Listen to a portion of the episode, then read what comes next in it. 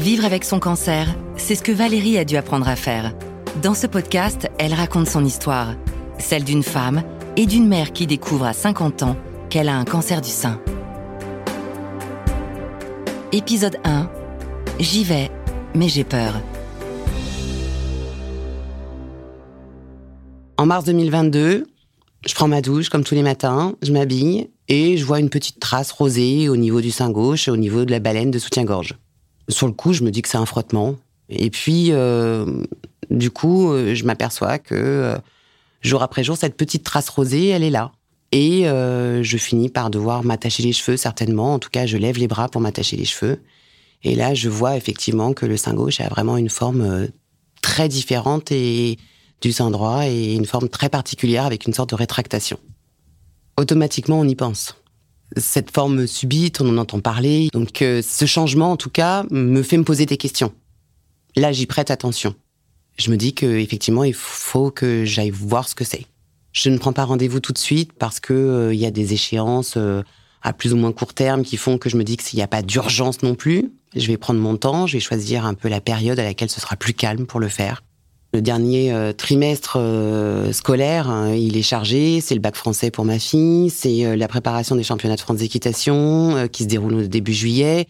Donc je me dis que je vais attendre que tout ça soit passé pour être au calme, avoir le temps de faire les choses, à la fois dans ma tête et dans mon planning, pour faire les choses après toutes ces échéances-là. Le 21 juillet, je fête mes 50 ans. Et alors, j'ai une amie qui m'avait fait euh, une surprise. On est allé manger dans Paris. On a fait de la trottinette dans Paris. On est allé au Trocadéro, on a fait la Tour Eiffel. Enfin, on était comme des, comme des enfants, mais j'avais envie de profiter, j'avais besoin de profiter de cette soirée. Je savais en fait que la semaine d'après, je passais ces examens-là, mais je voulais profiter de cette date parce qu'on ne fait pas tous les jours ces 50 ans.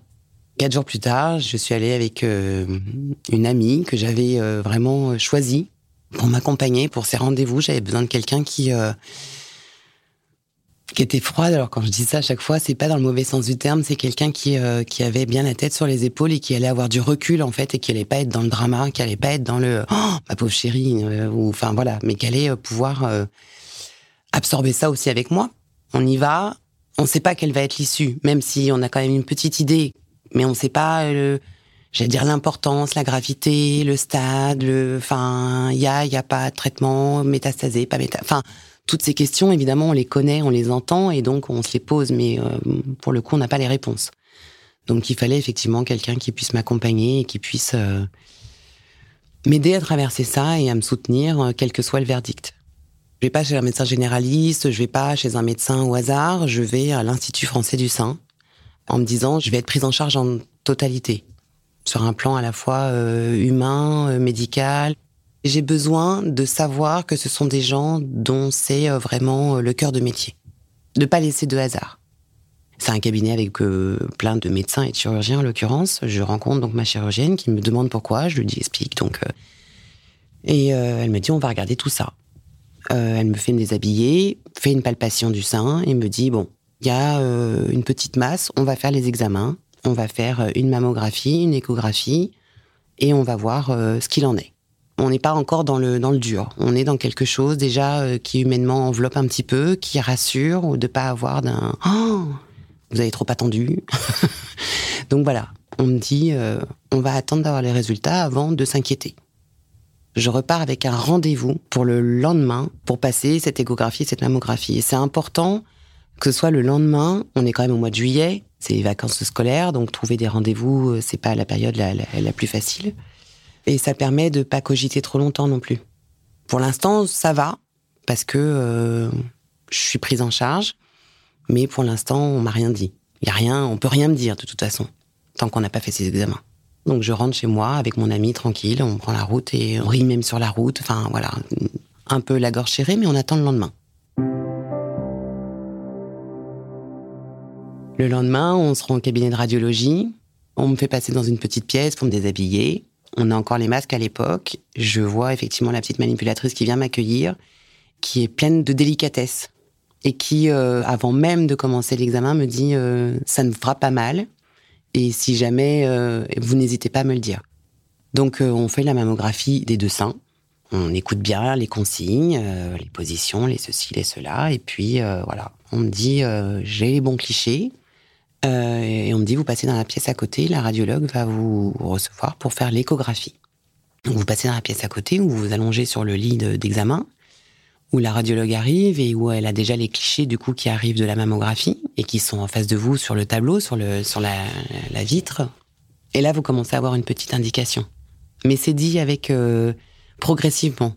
C'est pas violent. C'est de dire euh, oui, il y a une masse. Maintenant, faut qu'on voit ce que c'est. Donc, on fait l'échographie, on identifie effectivement la taille de ces masses.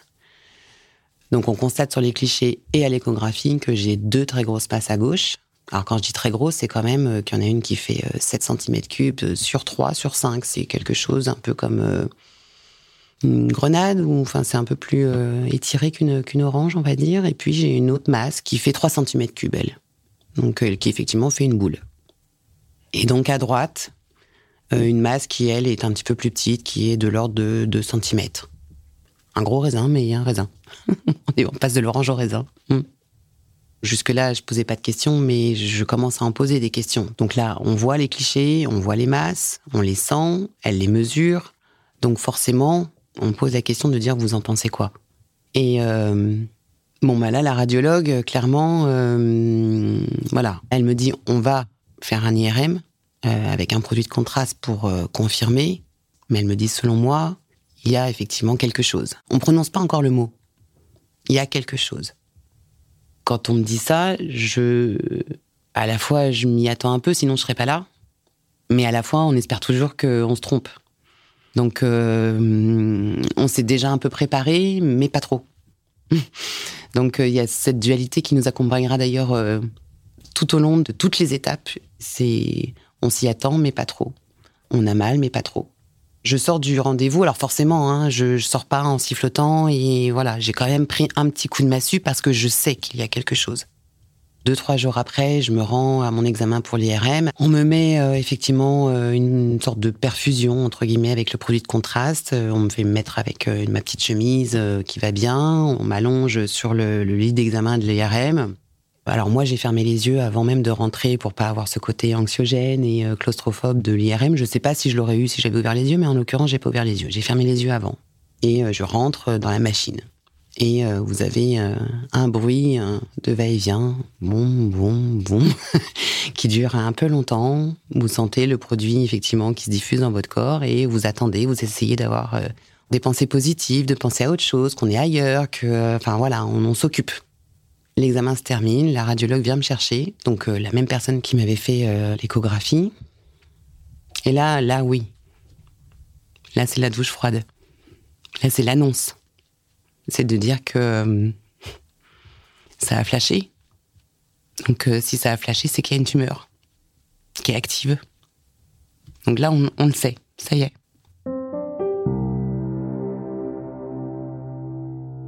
Ce qu'on redoutait arrive, et le mot est posé. Il y a une tumeur, il y a une activité, c'est un cancer.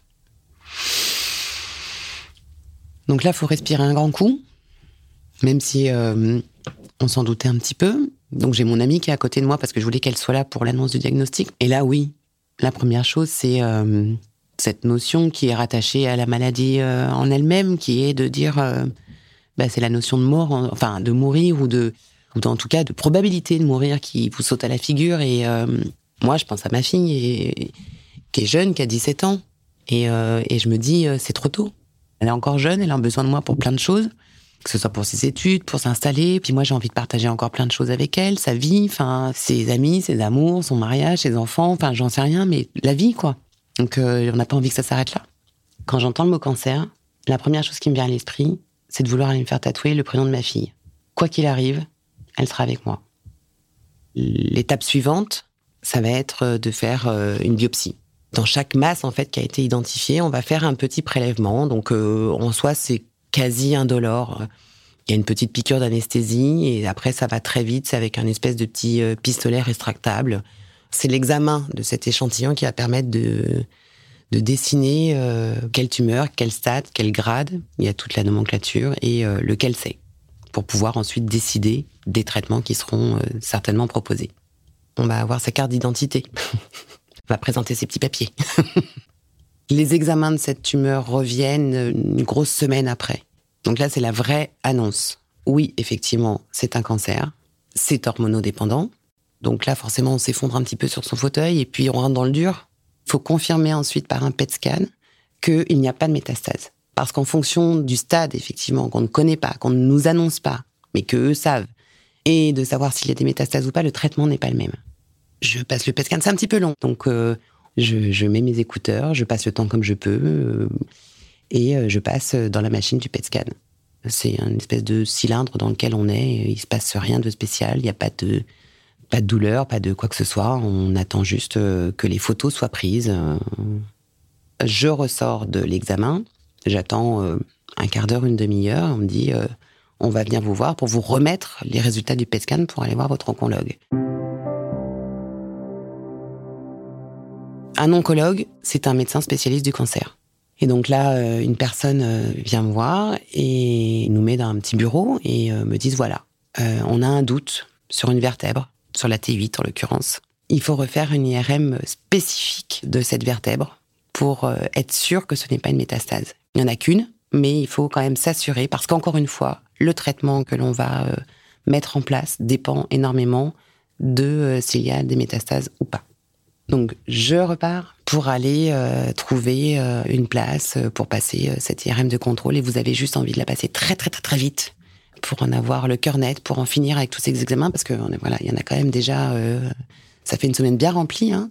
Donc on fait cette IRM de la vertèbre. Finalement, il n'y a pas de métastase sur cette T8.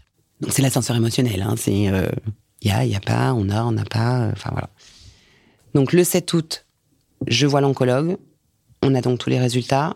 On sait quel protocole il va mettre en place. On commence par de la chimio. Et puis ensuite, euh, il y aura de toute façon une opération. Ça, c'est les deux seules choses qu'on m'annonce. Mais d'abord, c'est on va mettre en place une chimio.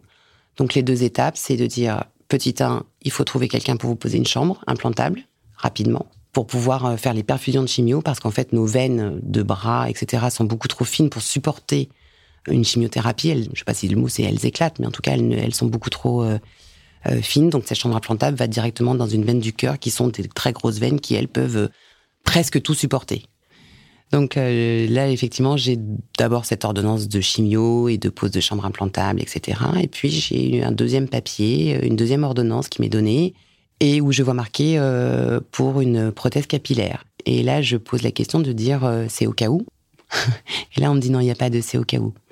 15 jours après le début de votre première séance, vous aurez perdu vos cheveux. Donc je prends rendez-vous effectivement pour aller essayer des perruques et pas me retrouver euh, prise au dépourvu le jour où ça va m'arriver parce que 15 jours ça passe vite quand même. Alors je sors du rendez-vous, je suis presque soulagée parce que euh, j'ai un oncologue qui est assez confiant sur le fait de dire maintenant on a beaucoup évolué, on a beaucoup de thérapie, donc il a l'air pas inquiet et il me fait promettre une chose par contre, c'est de pas aller sur internet. Il me dit si vous avez des questions, posez-les moi mais n'allez pas chercher sur Internet euh, parce que euh, vous trouverez tout et son contraire et vous allez euh, vous inquiéter inutilement. Donc j'ai fait une promesse et je l'ai tenue. Donc au final, deux semaines après le premier rendez-vous, la première consultation, je pars en vacances. À mon retour, je démarre ma première chimie. Le quotidien de Valérie, c'est aussi le traitement. Retrouvez la suite de son témoignage dans le prochain épisode de ce podcast en cinq épisodes. Ce podcast est un témoignage d'une patiente atteinte d'un cancer du sein. Il représente un exemple de parcours de soins et ne constitue en aucun cas des conseils médicaux ou des recommandations à suivre. Il s'agit de l'avis et de l'expérience d'une patiente concernant les symptômes, le diagnostic, le traitement et la prise en charge qui peuvent varier d'un patient à l'autre. Le podcast est proposé et réalisé par Kiowa Kirin International Nuco France sous la marque Grunenthal Meds.